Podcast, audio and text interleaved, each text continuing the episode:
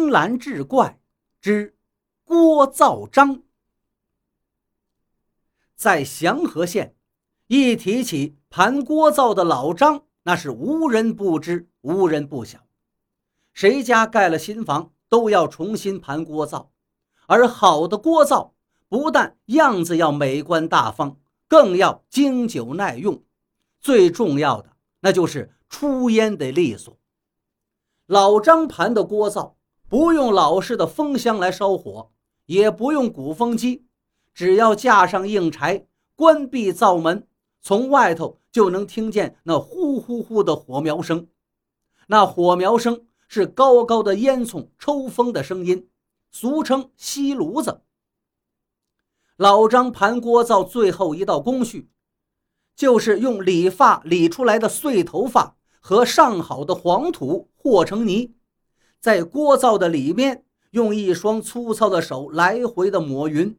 抹到又光又滑，然后把锅往上一放就成了。据说用头发和土和成的稀泥韧性好，不容易烧裂，而且是越烧越结实，堪比水泥砂浆。趁着这个暑假，我和妻子商量好，决定把灶房重新收拾一下。原来的灶房是用石棉瓦搭建成的，砖砌的墙。也就是个一二墙，一般情况下，正式的建筑墙都是二四墙，而且还得是用泥粘上去，很不结实，很不耐用。说好之后就开始行动，又找匠人，又雇土工，又是借家具，又是备料，整个一通忙乱。本来这点活匠人就不好找，技术高的人家看不上，技术差的我不想用。好容易一切就绪，开工了，又恰值高温天气，人坐着不动都是一身臭汗，况且还要干这么繁重的体力活，提砖、和灰、搭架子，忍受着骄阳炙烤，忍受着腰酸背痛，眼看着灶房一天天有了模样，这汗水倒是没有白流，主体砌上去了，剩下的还有一大堆的麻烦活。贴瓷砖、铺地板、安门窗、做吊顶，好像没个尽头。再加上邻人的各种建议都不相同，虽然都是好心好意，却把我原来的计划弄得乱七八糟。这样一来，就免不了一肚子气。尤其是那个做铝合金门窗的，是我堂弟介绍的熟人，堂弟热心的帮忙联系好了。在一个傍晚，他过来量尺寸，没想到我们说是把窗子安在墙的正中间，可是安窗子的人说是匠人把这活做坏了，墙上贴的瓷砖有点高，不能把窗户安在正中间。那匠人一听就不高兴了，就和安窗户的吵了起来。我本来想把那个安窗子人撵滚蛋，但一想有堂弟这个熟人介绍，就忍了。可是没想到。十几天过去了，不见动静，打电话去问安窗子人，竟然说他最近很忙，让我找别人干活。我拿着电话的手都在颤抖，说话的语调也激动起来。你这是说话还是放屁？你把窗子凉了，又让我再去找别人做，你当初干嘛了？看来看去，你就是个二百五。说完，我就把电话撂了。其实我打电话就是想逼着让他说自己不愿意干了，正好从那天的情况可以看出来，他也不想做。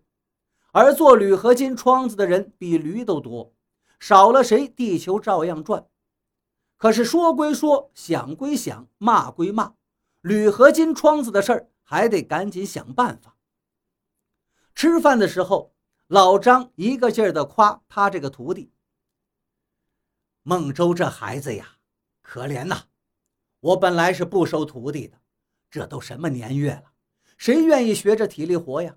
可是呢，当他妈妈把孟周领到跟前的时候，我还是不由得应承下来了。哦，孟周今年多大了？嗯，看样子应该上初中吧。我上初三，妈妈出了车祸，爸爸天天赌钱，我就跟老张伯伯学盘锅灶了。我得自食其力。”孟周很平淡地说着，一看就是个懂事的孩子。不是说是你妈妈领着你去老张那儿拜师的吗？怎么你妈妈出了车祸？我对他们师徒俩的话有些不太明白。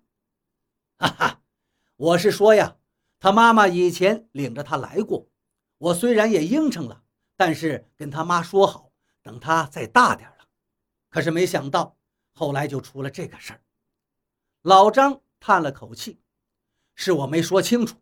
他又补充了一句：“原来是这样。”这一下我才听明白，可是总觉得有哪儿不对，但是已经不能再问了。这事儿跟我有什么关系呢？锅灶盘好了，结了账，我们也都谁都不认识谁了。妻子用脚碰了碰我说道：“瞧你。”问那么清楚干嘛？没事儿，没事儿。老张豪爽地说道。不过孟周这孩子一看就非常的聪明乖巧，属于人见人爱，将来他一定会超过他的师傅老张。妻子对老张和孟周一番夸赞，让老张很开心。那是，我巴不得让孟周早点超过我。老张也向孟周投去了慈祥的目光，那目光真的和父亲一样。然后接着说道：“你们不知道，这孩子是学什么，一看就会。特别是那些个遥控玩具呀、智能的玩具之类的，他不但能把它拆掉，还能还原，还能让那些玩意儿啊比以前更好用、更好玩。我一直就说，这孩子呀就是个天才。”只是可惜了呀。那太好了，我得先恭喜张师傅后继有人了。我说道。妻子却轻轻地碰了我一下，附在我耳边说：“不会说话就别乱说。”我不好意思地笑了笑，又看了看孟周。孟周正埋头吃饭，目光从碗边投到我的脸上，竟是一道寒光。我急忙低下头。扒拉起碗里的饭来。